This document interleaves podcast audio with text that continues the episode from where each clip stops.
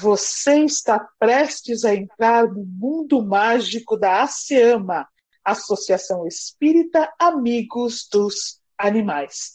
Vamos lá?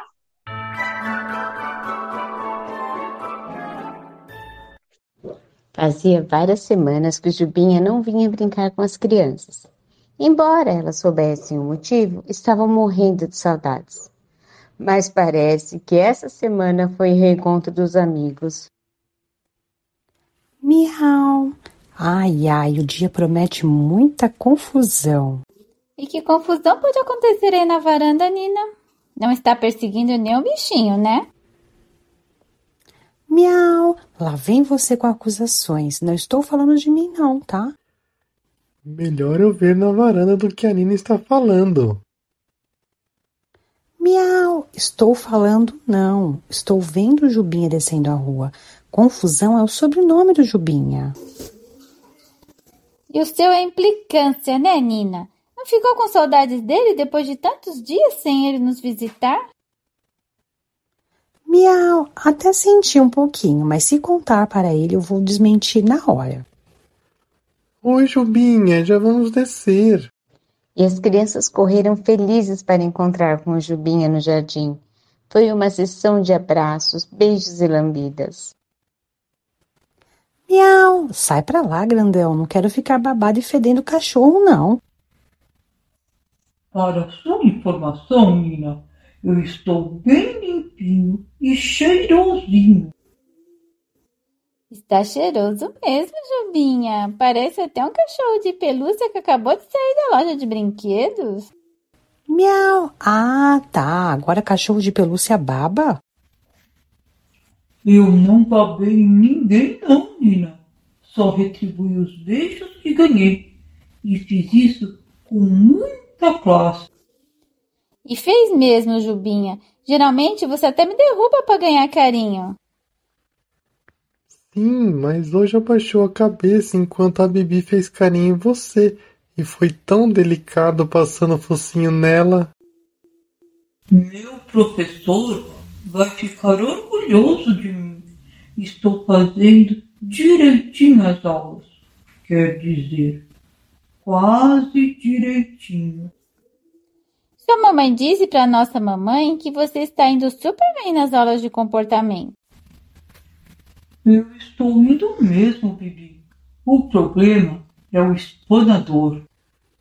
Quem é o espanador, Jubinha? Espanador é o nome que meu professor deu para minha cauda.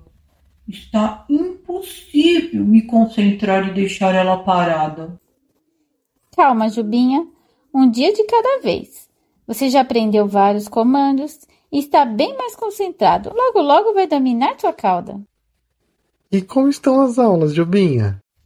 Estou amando crianças. Meu professor é muito legal meus colegas de classe também. Ontem fui no meu primeiro dia de trabalho, mas ainda como estagiário. Olhem na minha bandana. Nossa, Jubinha, que legal! Tem seu nome escrito nela e diz que você é estagiário mesmo.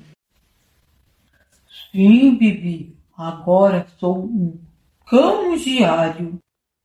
Miau. Nossa, eu não estaria tão empolgada para trabalhar, não. Deve ser tão cansativo. Não é cansativo, não, Nina. Não vejo a hora de passar de cão diário para cão terapeuta. Esse é o meu maior sonho. E vai demorar para isso acontecer, Jubinha? Acho que não, Bibi. Estou me dedicando muito fazendo tudo o que meu professor me ensina. Ontem no estágio me comportei muito bem. Sim, Jubinha, tem que fazer tudo direitinho mesmo. O trabalho dos cães terapeutas é muito importante. Ajudam muitas crianças, idosos e pessoas doentes a recuperarem a saúde e a alegria através da companhia de vocês. Sim, Dudu. Meu primeiro estágio está sendo em uma casa cheia de velhinhos. a maioria me enche de carinho. Mas uma velhinha disse que não gosta de cachorro, não. Fiquei um pouco triste, mas a enfermeira me disse que logo, logo ela vai gostar de mim, porque ela não gosta de ninguém na primeira visita. Ah, Jubinha, tenho certeza que ela vai gostar de você sim. Miau! Qual será o seu próximo estágio, grandão? Cheirar malas no aeroporto? Não tô sabendo desse estágio não, Nina. Ninguém me falou nada sobre malas. Nina, cão terapeuta não cheira malas em aeroportos. Quem faz isso são cães da polícia. Miau! Uma pena, né? Com esse narigão ele tinha bastante potencial. Nina, eu gosto de gente, não de malas. Quero continuar no meu trabalho. Logo, logo vou poder trabalhar com crianças. Sua mãe nos contou, disse que já mandou a carteirinha de vacinação e seus exames para o projeto, que seleciona os cães para o trabalho voluntário. Disse que você tem sempre que tomar banho no dia da visita para ir bem limpinho e não oferecer nenhum risco de contaminação. Miau! Eu, hein? Como pode gostar disso, Jubinha? Tem que tomar banho para poder trabalhar? Eu prefiro ser desempregada. Ah, Nina, eu amo tomar banho e amo trabalhar. Olha que sorte a minha. Consigo fazer as duas coisas no mesmo dia. Miau! Essa é uma sorte que eu não quero ter nunca. Bibi, ontem, quando estávamos voltando do meu estágio, a mamãe fez uma prece no carro, agradecendo a Deus pelo dia de trabalho que tivemos. Que bom, Jubinha! Sempre devemos agradecer a Deus pela oportunidade que temos em ajudar alguém. Mas parecia que eu ouvia na minha mente a voz da mentora Clara. Isso não é estranho? Podemos fazer uma prece e pedir para a mentora Clara vir nos explicar o que aconteceu. E assim Dudu fez uma prece e as crianças na sequência cantaram a oração de Francisco de Assis. Logo, a mentora Clara estava acariciando a cabeça de Nina e de Jubinha. Mentora Clara, o Jubinha nos contou que ontem, quando a mamãe dele fazia uma prece, ele parecia ouvir sua voz. Estava com a mamãe dele naquele momento? Não, Bibi. Ela estava sendo acompanhada pela sua mentora, e a senhora e a mentora da minha mamãe têm a voz tão parecida assim? Na verdade, Jubinha, a voz que você percebeu na sua consciência não foi nem a minha, nem a da mentora da sua mamãe. Ué, de quem foi então, mentora Clara?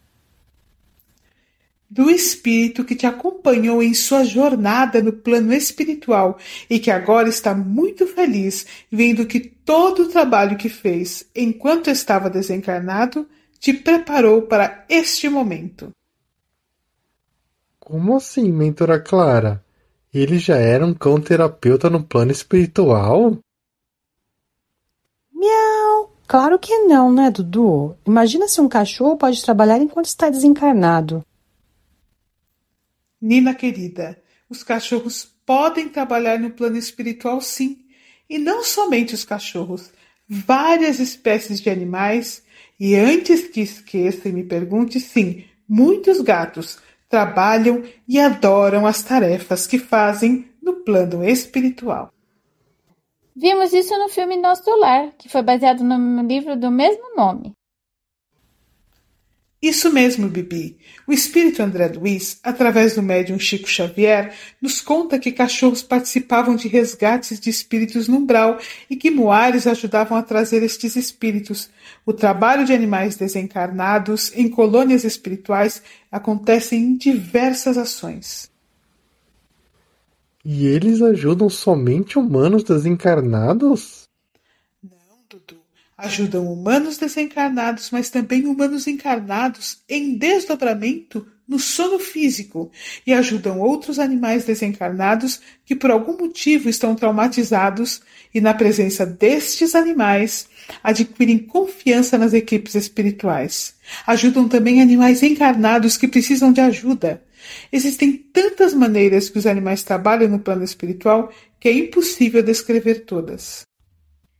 Eu trabalhava também Dona Clara.